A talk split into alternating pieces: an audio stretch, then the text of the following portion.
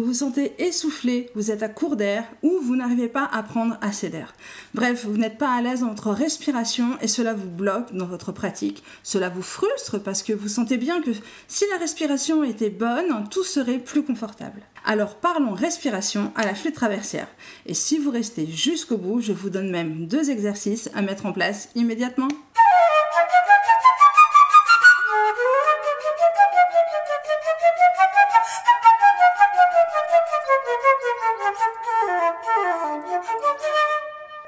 La flûte traversière est un instrument avant. Cela implique de devoir souffler pour obtenir un son. Et pour souffler, vous devez utiliser votre corps. Jusque-là, tout va bien. En vous disant d'utiliser votre corps, je veux juste vous faire prendre conscience de celui-ci. Parce que oui, vous jouez avec votre corps. Et je dirais même que votre premier instrument avant la flûte, c'est votre corps. En prenant conscience de cet élément important, vous allez vous rendre compte que si vous n'êtes pas bien dans votre corps, vous ne serez pas bien avec votre flûte. Et oui, quand je dis ça, ça étonne tout le monde, mais c'est vrai. Je vais même aller plus loin. Si vous êtes malade, stressé, anxieux, cela va se ressentir sur votre sonorité, mais également sur votre air. Je pense que vous l'avez déjà remarqué, si vous êtes enrhumé, si vous avez un peu de fièvre, vous voyez que votre sonorité n'est pas comme d'habitude. Et c'est normal parce que votre corps se bat contre un virus. Vous êtes fatigué. Si vous êtes stressé, le processus est le même.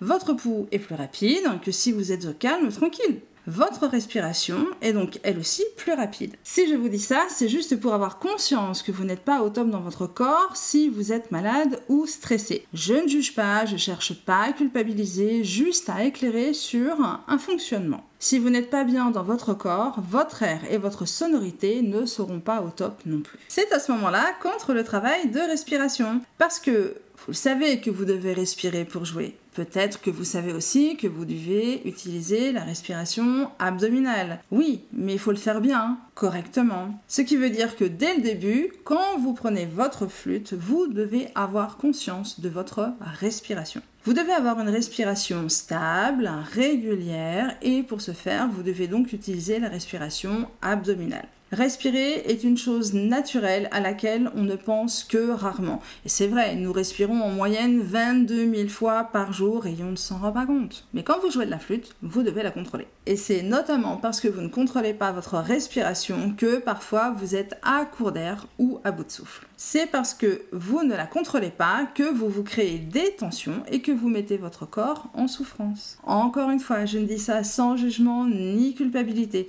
c'est juste un état de fait. Voyons la respiration abdominale. Alors la respiration abdominale est une respiration lente et profonde. Le diaphragme joue un rôle essentiel. Si vous ne connaissez pas l'anatomie du diaphragme, imaginez-le sous vos côtes, séparant l'abdomen du thorax.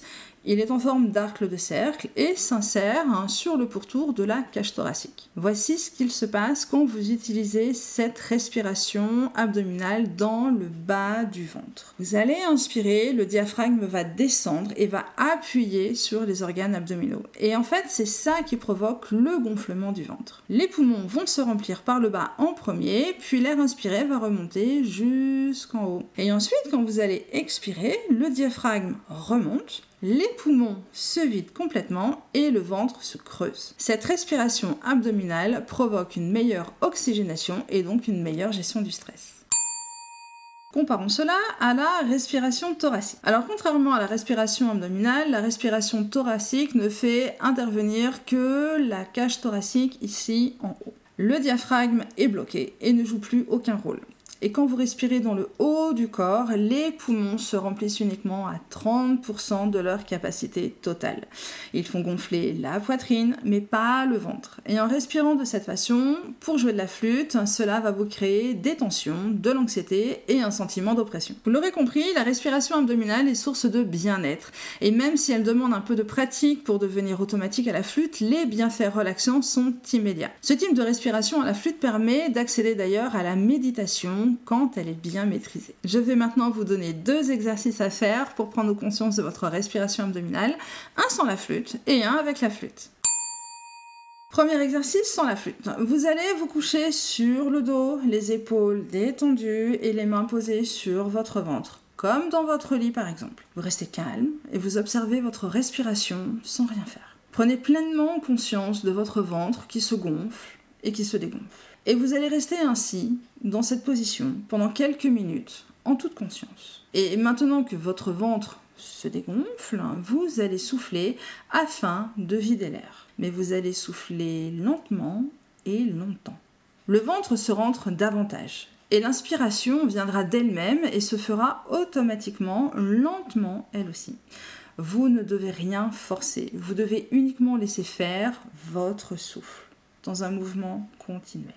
Quand vous serez à l'aise avec cette pratique, vous pourrez continuer à la pratiquer en allant plus loin et en prenant davantage d'air. Et vous verrez que votre ventre se gonflera davantage également. Pendant cet exercice, vous pouvez toujours être attentif au mouvement des épaules et de la poitrine. Parce que tout le mouvement de respiration s'effectue au niveau du ventre, au niveau du bas du ventre, vraiment sous le nombril.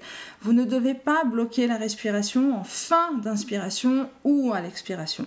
Votre air doit vraiment être en mouvement continu. Le mouvement de la respiration contribue aussi à une belle sonorité. Et quand vous aurez maîtrisé votre respiration abdominale en position allongée, vous pouvez ensuite vous mettre debout, sans la flûte toujours, et faire ce même exercice. Et seulement quand ça c'est validé, vous pourrez le faire avec votre flûte. Et là on arrive au deuxième exercice. Vous êtes donc en position devant votre pupitre avec votre flûte et vous allez inspirer rapidement par la bouche vous allez remarquer que votre ventre avance vers le pupitre. Vous allez faire une note longue, peu importe laquelle, et votre air va s'échapper lentement en poussant le ventre qui doit rentrer et reprendre une position normale.